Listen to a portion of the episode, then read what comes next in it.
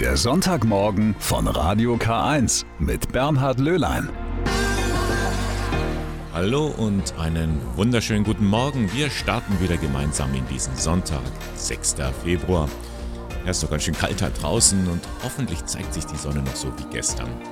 Zumindest hier möchte ich Ihnen ein paar Lichtblicke in den kommenden drei Stunden schenken, hier am Sonntagmorgen mit Radio K1. Wir haben was Neues zum Thema Familienforschung. Wir stellen Ihnen vor, wie klimafreundlich eine Pfarrgemeinde sein kann und wir fragen nach, wann ist es soweit, dass man den Mars besiedeln kann. Ja, und auch beim Thema Kirche zeigen sich Lichtblicke. In gut einer Stunde hören wir, was es Neues gibt beim synodalen Weg. Es ist eines der Hobbys, das in den vergangenen Jahren immer mehr an Zulauf gewonnen hat. Familienforschung. Aus welcher Familie stamme ich? Wer waren meine Vorfahren? Spannende Fragen, auf die immer mehr Menschen eine Antwort finden wollen. Sie forschen nach. Eine gute Quelle dabei sind die Kirchenbücher. Denn früher hat der Pfarrer alle wichtigen Daten handschriftlich festgehalten in den sogenannten Pfarrmatrikeln. Taufe, Hochzeiten, Sterbedaten. Und wenn man da mal nachschauen möchte, wendet man sich am besten an das zuständige Diözesanarchiv. Das in Eichstätt hat nun das Ahnenforschen leichter gemacht und einen ersten großen Schwung der Kirchenbücher digitalisiert.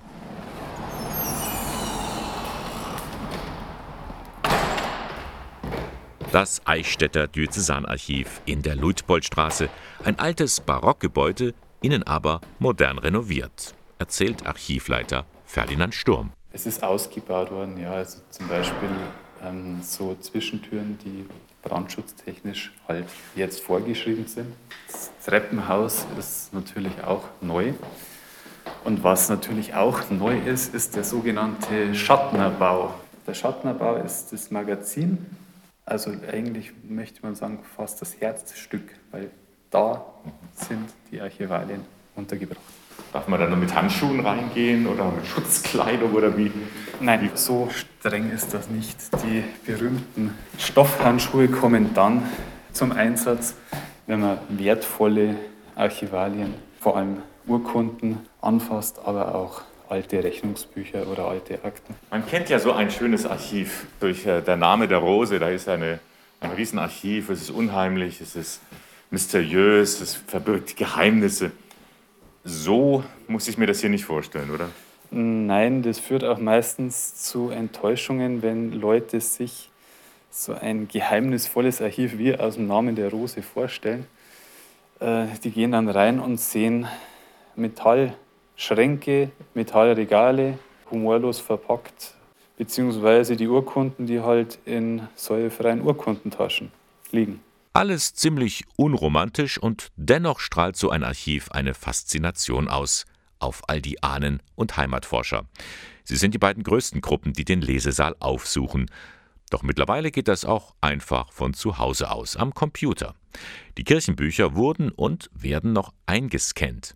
Ursprünglich aus einem ganz anderen Grund. Man hat äh, Scans hergestellt und die Scans dann ausgedruckt und dann in neue Bücher gebunden, damit die Familienforscher die besser benutzen können und vor allem, dass die Originale geschützt sind. Und dann ist der Ruf immer lauter geworden von Familienforschern, stellt es doch bitte ins Netz. Andere Bistümer hatten das ja auch schon gemacht und so sind bereits einige Kirchenbücher auf der Online-Plattform Matricula eingestellt. Eine Aufgabe für Andreas Feicht, dem Magaziner im Archiv. So, hier ist also so ein altes Pfarrbuch, ein Trauungsregister. Genau. Das wird also mittels äh, eines äh, Linsenscanners abfotografiert und einfach auf dem Computer gespeichert. Ich kann also dann ein bisschen bearbeiten, hell dunkel machen, die Schärfe etwas äh, verändern, dass es etwas besser lesbar ist. Und dann geht es so Seite für Seite so weiter, bis da das ganze Buch drin ist. Das heißt, Sie scannen immer das Original ja. Sie schreiben das nicht nochmal ja. ab, damit man es besser lesen kann. Ja. Man sollte diese Schrift schon lesen können, wenn ja, man Natürlich, forscht. natürlich, ja. Also es wird mehr oder weniger nur abfotografiert. Können Sie es denn lesen? Ich kann schon ein bisschen lesen, ja. Also Johann, Bayer, Reuter. Wen hat er geheiratet, oder? Da müsste Braut stehen. Magdalena zum Beispiel. Da. Ja, das, das kann man ganz gut lesen, Magdalena. Es geht, es geht, ja, es geht noch. Das hängt dann immer ein bisschen von der Handschrift des Pfarrers ja. ab. Manche haben eine Sauklaue, kann das So sein? ist es, ja. So ist es, ja. Okay, legen Sie mal los. Also das das wird arretiert mit einer Glasplatte. Dann gehe ich zum Computer und tue das einskalieren. Das ist das Bild. Ich tue es ein bisschen korrigieren noch, dass es schön mittig ist. Okay. Dann machen wir einen Scan. Das war es im Prinzip schon. Aber Sie machen das erstmal nur mit den Kirchbüchern, nicht mit allen Büchern, die Sie hier. Nein, das, das schaffst du nicht. Das schaffst du nicht. Aber sie kann man nun finden, die Einträge aus den Kirchenbüchern im Bistum Eichstätt, und zwar im Internet unter matricula-online-eu. Allerdings noch nicht alle, meint Archivleiter Ferdinand Sturm. Schon im Netz abrufbar sind die Kirchenbücher der Verein mit den Anfangsbuchstaben A bis G, N und V bis Z. Das I wie Ingolstadt fehlt also noch, aber das sollte spätestens Anfang März erledigt sein. 1952, ja, da war die Welt noch eine andere. Der Zweite Weltkrieg noch keine zehn Jahre vorbei, an so etwas wie Internet und Smartphone noch lange nicht zu denken.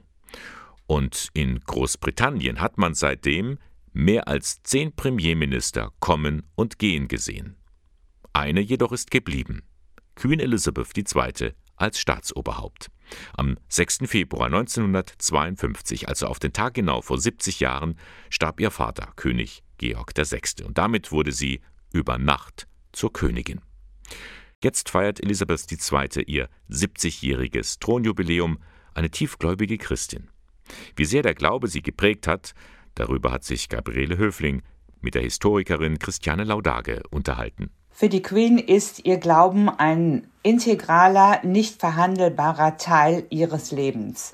Sie betet regelmäßig. In der Netflix-Serie The Crown gibt es ja diese kurze Sequenz, wo man sie neben ihrem Bett auf den Knien sieht mit gefalteten Händen wo sie dann vor dem Schlafen betet. Sagt die Historikerin Christiane Laudage. Wie sehr Elisabeth II. von ihrem Glauben geprägt ist, zeigt auch eine andere Gewohnheit. Sie huscht also sonntags morgens als Privatperson in die Kirche zum Gottesdienst und das wird offensichtlich akzeptiert, weil sie nämlich anschließend dann nochmal als Queen in die Kirche geht. In ihrem in der Regel bunten Outfit mit Hut und der schwarzen Handtasche und sich dann zeigt. Die Queen ist Oberhaupt der Church of England und ganz offiziell Verteidigerin des Glaubens. So lautet zumindest einer ihrer vielen Titel. Das Verhältnis der Anglikaner zur katholischen Kirche ist unter ihrer Führung recht entspannt. Sie hat im Prinzip jeden Papst mit Ausnahme von Paul VI. und Johannes Paul I. kennengelernt. Und sie hat vor 25 Jahren auch tatsächlich das erste Mal an einem Wortgottesdienst teilgenommen in einer katholischen Kirche. Das ist ein unglaubliches Zeichen damals gewesen, weil die Katholen immer über viele Jahrhunderte sozusagen als Staatsfeinde galten. So lange wie Elisabeth mit ihrem inzwischen schlohweißen Haar hat noch niemand die britische Krone getragen. Sieben ereignisreiche Jahrzehnte sind es nun. Ansonsten ist natürlich in den 70 Jahren, die sie jetzt auf dem Thron ist, in England unglaublich viel passiert. Als sie 1952 auf den Thron kam, war sie ja noch Teil einer Gesellschaft, die den Krieg erlebt hatte. Es war sogar noch so, dass das englische Nationalgetränk Tee damals rationiert war. Aber nicht nur ihr Land, auch die Queen hat sich verändert. Sie ist heute nahbarer als früher. Sie macht ja jetzt auch immer diese Walkabouts, dass sie bei, wenn sie irgendwo ist, dann auch äh, mit den Menschen spricht, Blumen in Empfang nimmt.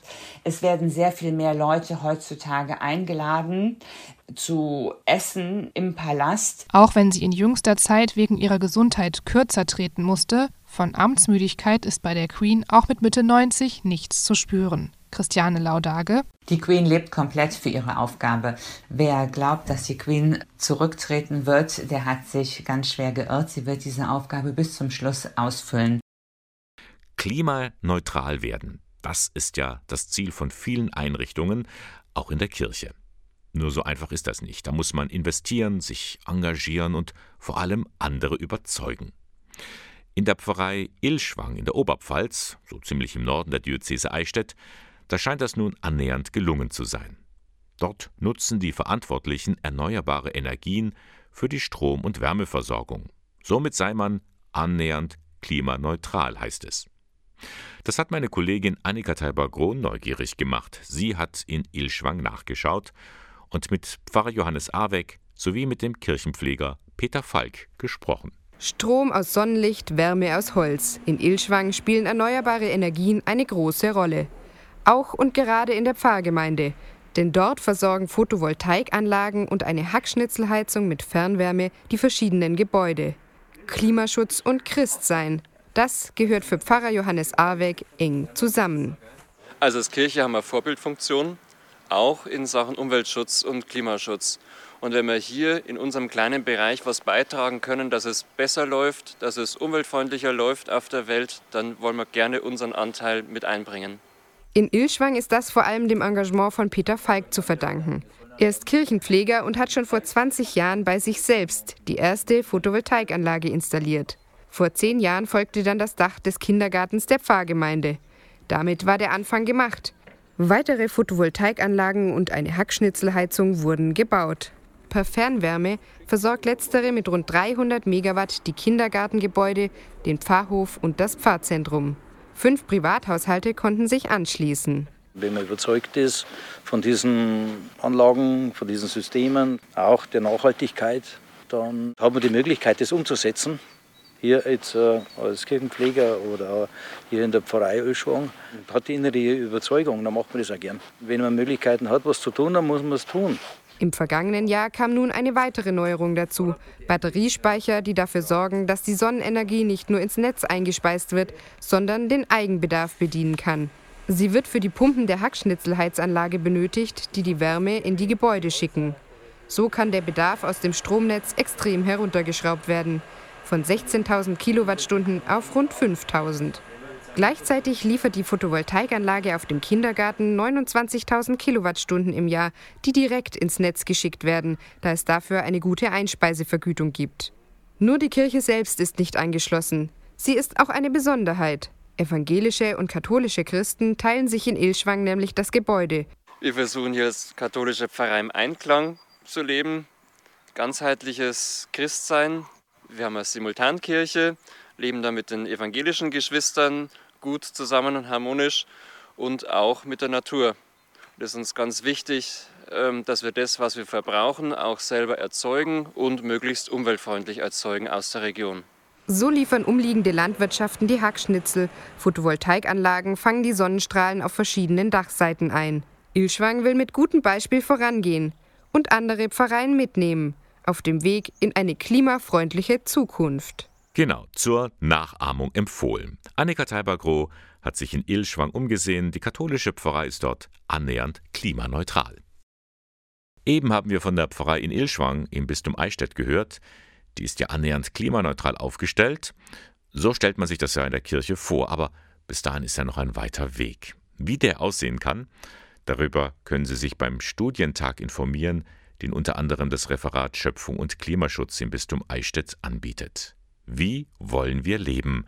Jetzt den ökosozialen Wandel gestalten, so der Titel dieser Veranstaltung. Sie findet statt online am Samstag, den 19. Februar.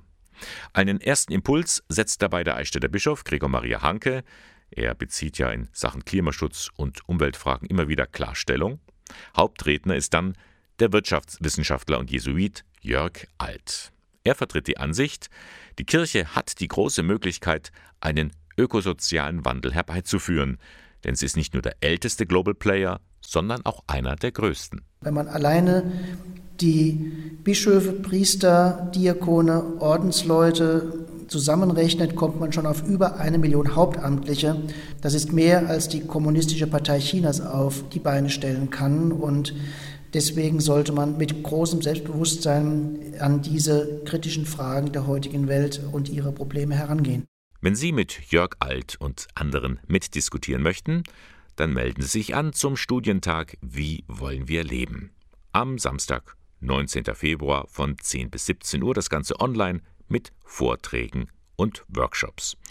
Anmeldung einfach über die Homepage www.bistum-eichstätt.de slash Umwelt. Lockerung des Zölibats, Frauenweihe, Mitbestimmung der Laien und eine andere Sexualmoral. Kein heißes Eisen in der Kirche hat der synodale Weg in Frankfurt ausgespart.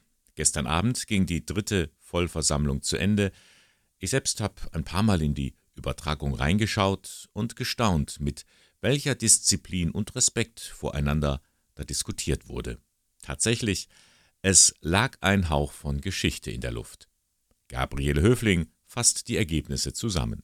Liebe Bischöfe, Sie sind diejenigen, die es entscheiden. An Ihnen hängt das jetzt. Tun Sie was, verändern Sie was, damit Erpressung, damit die, das Klima des Verheimlichens, damit all das endlich vorbei ist. An Ihnen liegt es. Ja, es ging auch emotional zu beim synodalen Weg, dem Reformprozess der Kirche in Deutschland. Wie die Teilnehmerin Gudrun Lux, so forderten viele grundlegende Reformen.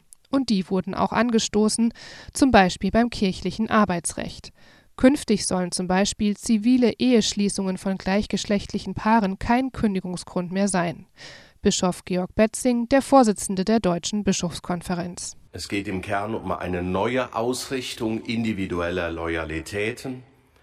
Sie werden auf ein Mindestmaß dessen begrenzt, was der gemeinsamen Ausrichtung aller, die im Dienst der Kirche stehen, entspricht, um diesem Bild der Kirche eine deutliche Kontur zu geben.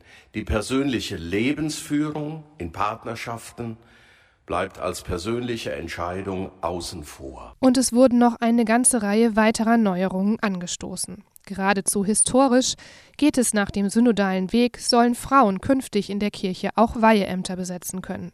Irme Stetter-Karp, die Präsidentin des Zentralkomitees der deutschen Katholiken. Ich habe Jahre erlebt, in denen Frauen Kirche vor Ort in den Gemeinden möglich gemacht haben, aber von unserer Kirche nicht wertgeschätzt worden sind. Ich bin nicht mehr bereit, das zu dulden. Außerdem sprachen sich die Delegierten für mehr Mitbestimmung bei Bischofswahlen aus. Die Sexualmoral soll gelockert werden, Priester künftig auch verheiratet sein können. Es gab ein klares Plädoyer dafür, den Zölibat zu öffnen. Wir haben Bischöfe gehört, die gesagt haben, dass sie mit dem bisherigen Modell ans Ende kommen. Es gibt in ihren Diözesen keine jungen Männer mehr, die sich auf den Weg des zölibatären Priestertums machen wollen. Die Öffnung ist aber kein Notbehelf, sondern eine Chance. Erklärt der Theologe Thomas Söding. Doch trotz allen Reformwillens, natürlich gab es auch Gegenstimmen. Manche der Forderungen müssen zudem bei künftigen Sitzungen des synodalen Wegs erst noch bestätigt werden.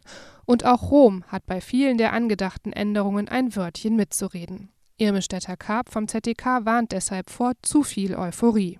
Ich bin zufrieden, aber ich sehe keinen Anlass, mich zurückzulehnen.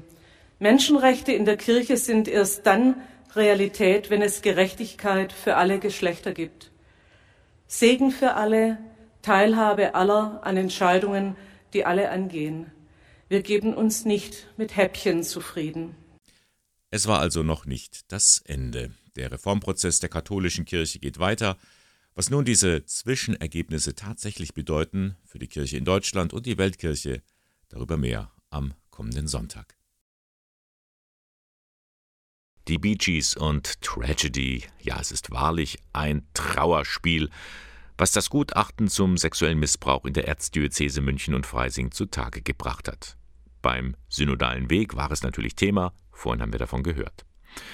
In der vergangenen Woche hat sich nun der Eichstätter Bischof Gregor Maria Hanke in einem Brief an die haupt- und ehrenamtlich Tätigen in seinem Bistum gewandt. Begleitend dazu ist auch ein Video erstellt worden. Hören wir nun einige Passagen daraus. Liebe Schwestern und Brüder, vor kurzem wurde im Erzbistum München das Gutachten zum sexuellen Missbrauch veröffentlicht. Es handelt sich um die Aufarbeitung der zumeist bekannten Fälle seit 1945. Dieses Gutachten hat große Erschütterung ausgelöst. Der Inhalt ist bedrückend und viele von uns fragen sich, wie konnte das nur passieren, dass Priester solche Schandtaten, solche Verbrechen begingen? Wie konnte es geschehen, dass Verantwortliche wegsahen, nicht wahrhaben wollten, was wirklich geschah? Wie konnte es geschehen, dass auch Gläubige in den Pfarreien, die ahnten, was vor sich ging, nicht reagierten? Die Kirche hat doch den Auftrag vom Evangelium her, sich für die Schwachen und Kleinen einzusetzen, sich vor sie zu stellen. Liebe Schwestern und Brüder, die Botschaft Jesu bleibt nach wie vor gültig. Eine Botschaft, die es wert ist, den Menschen nahezubringen. Aber wir müssen dazu den Weg bereiten. Ich denke, ein ganz wichtiger Aspekt ist die Transparenz unseres Handelns und Miteinanders sowie die Achtsamkeit im Umgang. Viele Bausteine sind vonnöten, damit wir Transparenz und Achtsamkeit im alltäglichen kirchlichen Leben umsetzen und erfahren können. Ein weiterer Baustein ist, dass Autorität nicht überhöht werden darf auf falsche Weise. Auch priesterliche Autorität darf nicht einfach überhöht werden. Gerade der Priester muss die Menschen in den Blick nehmen. Das gilt von jeder kirchlichen Autorität. Liebe Schwestern und Brüder, ich möchte Sie einladen, nicht zu resignieren, sondern auf das Evangelium, auf die Botschaft Jesu zu schauen, um Zeuginnen und Zeugen seiner frohen Botschaft zu sein. In diesem Sinne wünsche ich uns allen ein gutes Miteinander. Soweit der Eichstätter Bischof Gregor Maria Hanke in seinem Wort an die Mitarbeiterinnen und Mitarbeiter in seinem Bistum. Das ist der Sonntagmorgen von Radio K1, dem Kirchenfunk im Bistum Eichstätt. Wie geht es weiter mit der katholischen Kirche? Jetzt, nachdem so viele ihr den Rücken zukehren und austreten. Wie geht es weiter, jetzt nachdem man in der Corona-Zeit erlebt hat, so systemrelevant sind wir gar nicht? Geht's noch, Kirche? Geht's noch weiter? Eine Frage, die sich immer mehr Menschen in der Kirche stellen. Den Versuch, darauf eine Antwort zu finden, den bietet das Exerzitienreferat im Bistum Eichstätt an. Einen Kurs für Haupt- und ehrenamtliche Mitarbeiter in der Kirche. Pfarrer Michael Kleinert vom Exerzitienreferat. Die Grundüberzeugung ist, dass Menschen, denen Kirche und Pastoral ein Anliegen ist, sich gemeinsam begegnen und dass alle in der Lage sind zu hören, was Gott ihnen durch sein Wort sagen will und dass im Austausch miteinander etwas Neues an Ideen und Visionen entstehen kann. Das wollen wir versuchen in diesem Kurs zu erfahren und einzuüben. Der Kurs beinhaltet sechs Termine zwischen März und Oktober, jeweils in den Räumen der katholischen Hochschulgemeinde in Eichstätt. Das Ganze unter dem Motto Weitergehen. Damit verbindet man ganz Unterschiedliches, meint Christina Noe vom Exerzitienreferat. Für mich steckt drin nicht stehen bleiben, äh, sondern Schritte setzen und einen nach dem anderen gehen und ins Weite gehen. Also in eine Freiheit gehen, auch mich frei fühlen, weiterzugehen und vielleicht manches Altes auf die Seite zu legen. Im Mittelpunkt eines solchen Kurstages stehen ein Text aus der Bibel, die persönliche Auseinandersetzung damit und der Austausch untereinander. Wir spitzen die Ohren und wir hören in vier Richtungen, bräuchten also vier Ohren. Äh, einmal auf die Realität, die ich mitbringe an so einem Nachmittag, den wir uns treffen, auf äh, Gottes Wort, was mir aus der Bibel entgegenkommt, auf meine eigenen Resonanzen, meinen Herzschlag, was ist denn da da, und auf die anderen in der Gruppe, die auch gekommen sind. Und daraus erhoffe ich mir großes Neues oder kleines Neues. Es ist ein Wagnis, denn am Anfang weiß man ja nicht, wohin der Weg führen wird. Und das ist auch gut so, sich einfach einlassen auf ein Abenteuer. Das führt vielleicht auch dazu, gewisse Grundhaltungen einzuüben. Also die Grundhaltung, ich bin überzeugt davon, dass durch alle Gottes Geist sprechen kann. Ich bin überzeugt davon, dass wenn ich und andere einander zuhören, etwas Neues entstehen kann. Ich bin überzeugt davon, dass sich etwas weiterentwickeln kann und dass wir weitergehen können. Solche Grundhaltungen, wenn wir die miteinander einüben und die Leute, die Teilnehmerinnen und Teilnehmer dann wieder in ihre Gemeinde, an ihre Arbeitsstelle gehen und das leben, dann ist das wie das Aussäen von Samenkörnern. Der Kurs Weitergehen für Haupt- und ehrenamtliche Mitarbeiter in der Kirche. Sechs Treffen sind vorgesehen. Mitte März geht's los. Weitere Informationen und Anmeldung beim Exerzitienreferat. Hier ist die Rufnummer 08421 50604. Die Vorwahl von Eichstätt und dann 50604. 604 oder schauen Sie einfach mal auf die Homepage der Diözese Eichstätt www.bistum-eichstätt.de. Das war der zweite Teil vom Sonntagmorgen mit Radio K1. Nach Neues aus aller Welt geht's gleich weiter. Man mag es gar nicht glauben, aber sie wird immer noch praktiziert. Die Beschneidung von Mädchen und Frauen. Die Weltgesundheitsorganisation geht davon aus, dass weltweit über 200 Millionen Mädchen und Frauen beschnitten sind. Drei Millionen Mädchen sind jährlich gefährdet, Opfer einer Beschneidung zu werden. Heute am 6. Februar ist der internationale Tag gegen weibliche Genitalverstümmelung. Eine grauenhafte Praxis, meint Philipp Stangl. Er ist Länderreferent bei Mission München für Ost- und Südafrika. Das ist ja die Entfernung der äußeren weiblichen Genitalien oder aber auch die Verletzung der Geschlechtsorgane, allen voran natürlich ohne medizinischen Gründe. Haben mittlerweile auch schon Menschenrechtsverletzungen dadurch. Und es ist vor allem von den Vereinten Nationen ein großes Ziel, in den nächsten Jahren das abzuschaffen. Stangl ist gerade von einer Reise aus Kenia zurückgekehrt. Dort sind es etwa vier Millionen Frauen, die in ihrem Leben Opfer von weiblicher Genitalverstümmelung geworden sind. Meistens 15 Prozent davon ist es vor dem neunten Lebensjahr passiert und 40 Prozent vor dem 14.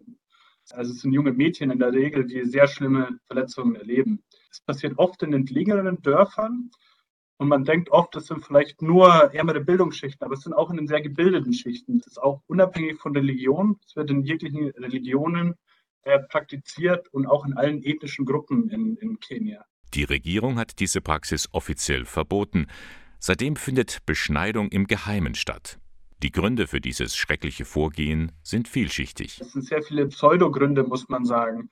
Es sind äh, Gründe, die jeglicher ja, wissenschaftlichen Grundlage entbehren. Und wenn ich es mir so anschaue, sage ich, es sind sehr viele Gründe, die auf Tradition, auf Aberglauben, auf Kultur beruhen. Oftmals ist der Glaube, wenn ein Mädchen nicht beschnitten wird, wird es nicht verheiratet. Das heißt, äh, Eltern sehen das ist notwendig, Kinder zu beschneiden oder die Töchter vor allem, um sie in die Gesellschaft und in die Gruppen zu integrieren in der jeweiligen äh, Gemeinde. Eine Aktivistin und Kämpferin gegen die Praxis der weiblichen Genitalverstümmelung in Kenia ist Schwester Ephigenia Gachiri. Philipp Stangl hatte sie erst vor kurzem getroffen. Sie leistet in der Diözese äh, Nakuru ist es sehr viel Aufklärungsarbeit, hat mittlerweile in den letzten Jahren 30.000 Menschen erreicht mit der Thematik Sie arbeitet hier vor allem mit Seminaren, Workshops. Sie redet viel mit der Bevölkerung über die schlimmen Konsequenzen der Rituale. Eine taffe Frau, die auch den Kontakt sucht zu den Meinungsführern des Landes, von Regierungsvertretern, Kirchenoberen bis Dorfvorsteher.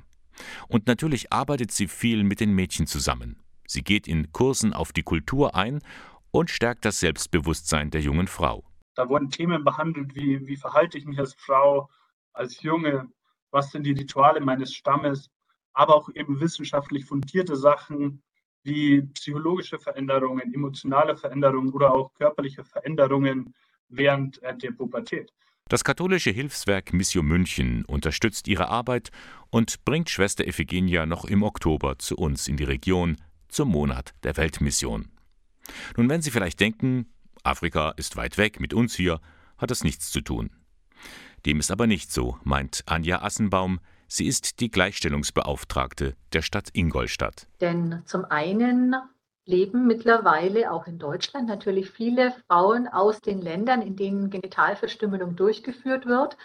Und die bringen dieses Thema natürlich mit. Selbst betroffene Frauen, aber auch das Risiko, dass Mädchen, die nicht beschnitten in Deutschland ähm, leben, trotzdem nicht davor sicher sind, irgendwann beschnitten zu werden weil sie von ihrer Familie ins Ausland gebracht werden, vielleicht auch ins Heimatland zurück und dort dann diesem Risiko ausgesetzt sind, noch beschnitten zu werden. Aktuell leben in der Region 1520 Mädchen und Frauen aus Ländern, die von weiblicher Beschneidung betroffen oder bedroht sind. 645 davon im Stadtgebiet Ingolstadt. Darum hat Anja Assenbaum vor einem Jahr zusammen mit Pro Familia Ingolstadt ein Präventionsprojekt gestartet. Gefördert wird es durch das Bayerische Sozialministerium, wissenschaftlich begleitet von der Katholischen Stiftungsfachhochschule München. Wir haben äh, Frauen drin ausgebildet, es nennen sich Sprach- und Kulturmittlerinnen, dass sie befähigt werden, sowohl äh, mit Fachleuten zu sprechen und diese wieder dabei zu unterstützen, wie sie denn eine gute Beratung durchführen, wie sie eine äh, gute Unterstützung für äh, Frauen und Familien äh, bieten können, die in dieser Situation sind. Oder aber natürlich auch ganz konkret Frauen beraten können. Also von womöglich selbst sogar beschnittener Frau zu Frau aus diesen Herkunftsländern, die sich mit diesem Thema befassen wollen. Elf Frauen schließen diese Ausbildung jetzt ab, aber sie werden nicht die letzten sein. Das Ministerium hat bewilligt, das Projekt geht weiter. Dazu gehört eben, dass die Sprach- und Kulturmittlerinnen natürlich jetzt dann auch eingesetzt werden in ihrer Arbeit, aber auch begleitet werden, unterstützt werden, auch weitergebildet werden, also dass das Ganze nochmal in der Ausbildung vertieft wird dass aber auch äh, weitere Sprach- und Kulturmittlerinnen ausgebildet werden können. Und das freut uns, denn der Bedarf ist da, so sehen wir es ganz klar. Und wenn Frauen da ähm, Lust drauf haben, mitzuarbeiten, können sie sich eben auch melden, um dann in den nächsten Kurs mit einzusteigen. Geplant sind aber auch Weiterbildungen von Fachstellen oder des medizinischen Personals, wie Hebammen, Gynäkologen oder Hausärzte.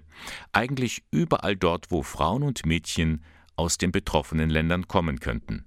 Und von daher ist Anja Assenbaum überzeugt, das Thema weibliche Genitalverstümmelung geht alle an. Es ist da, es ist näher, als wir glauben. Und auch wenn es ja ein Thema ist, wo man vielleicht ein bisschen auch verschämt drauf guckt, Genitalverstümmelung, sexualisiertes Thema, es hilft nicht, wenn wir wegschauen, denn es ist da. Und wir haben die Verpflichtung in meinen Augen, diesen Frauen, diesen Mädchen die Unterstützung zu geben, dass da, wo wir ihnen helfen können, es ihnen besser geht und da, wo wir dafür sorgen können, dass diese Dinge nicht wieder passieren, wir alles dafür tun müssen, was in unserer Macht steht.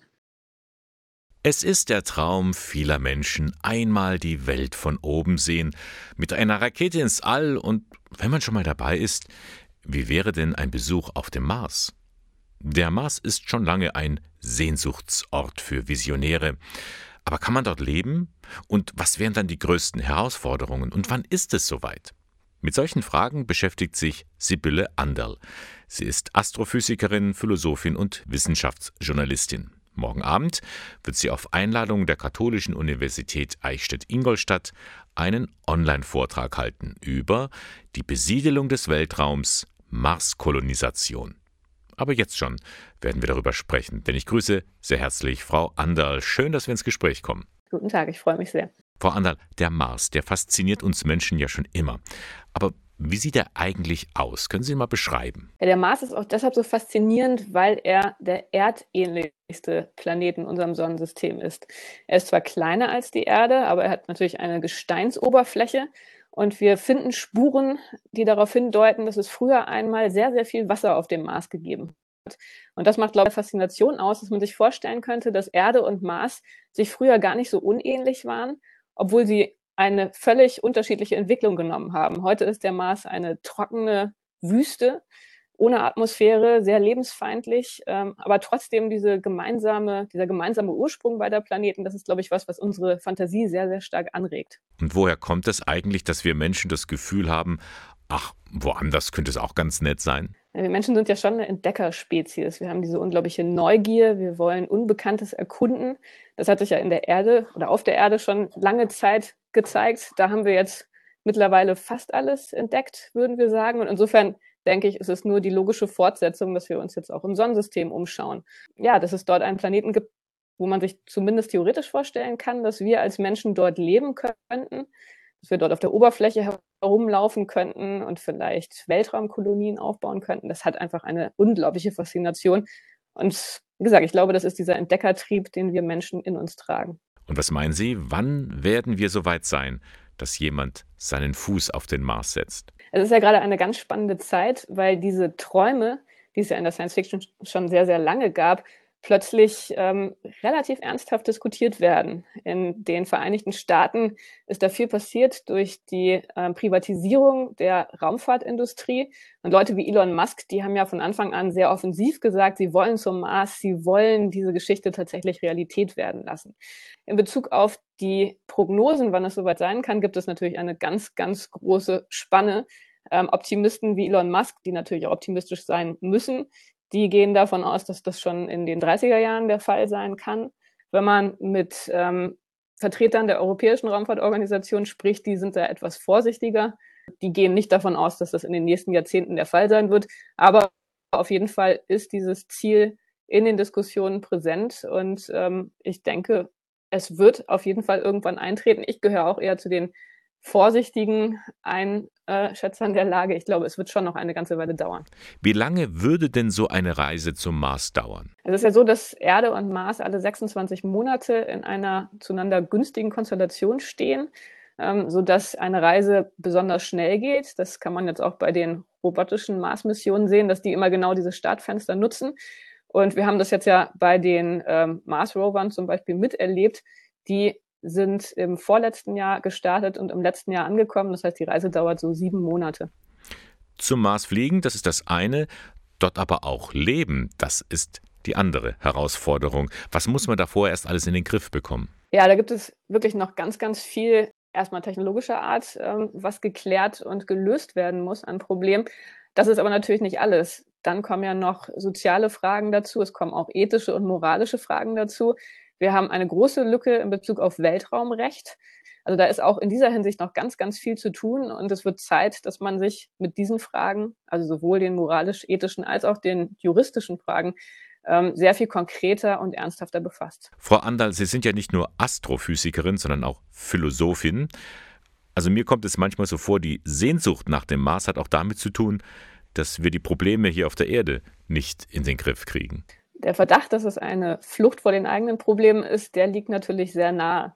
Und ich glaube, das ist auf jeden Fall auch eine Motivation, die da eine Rolle spielt. Wir haben hier auf der Erde mit unserem Klimaproblem so eine große Herausforderung auf dem eigenen Planeten, der für uns ja ideal geeignet ist, dass man wirklich aufpassen muss, dass diese eskapistischen Tendenzen nicht dazu führen, dass man die eigenen Probleme aus dem Blick verliert.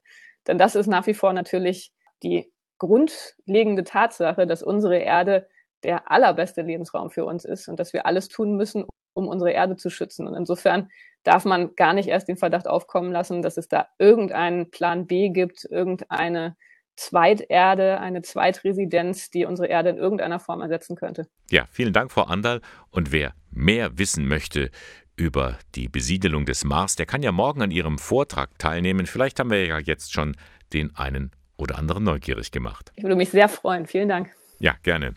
Die Besiedelung des Weltraums, Marskolonisation, so lautet also der Vortrag von Sibylle Andal im Rahmen des Studiums Universale an der Katholischen Universität Eichstätt-Ingolstadt. Morgen findet er statt, Montag um 18.15 Uhr online. Sie können sich voranmelden und erhalten dann die Zugangsdaten. Hier die E-Mail-Adresse kuniversale in einem Wort kuniversale.ku.de. Das ausführliche Programm der ganzen Reihe finden Sie auch online unter www.ku.de. Und das war er auch schon wieder, der Sonntagmorgen von Radio K1, heute am 6. Februar. Und das war so in den vergangenen drei Stunden alles los. Ich habe Ihnen zu Beginn das Diözesanarchiv vorgestellt, denn dort gibt es seit neuestem die Möglichkeit, Kirchenbücher auch digital einzusehen.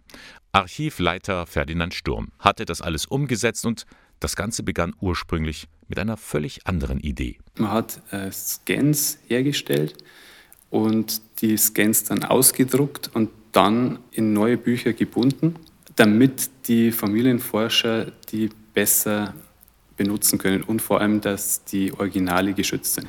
Und dann ist der Ruf immer lauter geworden von Familienforschern, stellt es doch bitte ins Netz. Ja, und jetzt können Sie da eben bequem von zu Hause aus als Familien- und Ahnenforscher Ihr Hobby betreiben. Wie geht's weiter mit der katholischen Kirche? So haben wir auch heute in der Sendung gefragt. Da bietet das Exerzitienreferat ein sehr anspruchsvolles Angebot an. Sechs Kurse, wo Haupt- und Ehrenamtliche miteinander überlegen können, wie könnte es weitergehen mit der katholischen Kirche, aber auch ganz persönlich. Christina Nohe vom Exerzitienreferat. Es ist ein Abenteuer. Es führt ins Abenteuer menschlicher und geistlicher Kommunikation. Vielleicht führt es zu mehr Klarheit für den Alltag, im größeren Unterscheiden, was in der Kirche ist einfach nur traurig und äh, krank und was ist auch schön und lässt mich hoffen und für was bin ich denn eigentlich da? Ja, und heute am 6. Februar, wir haben es vorhin erst noch gehört, ist der Welttag gegen weibliche Genitalverstümmelung.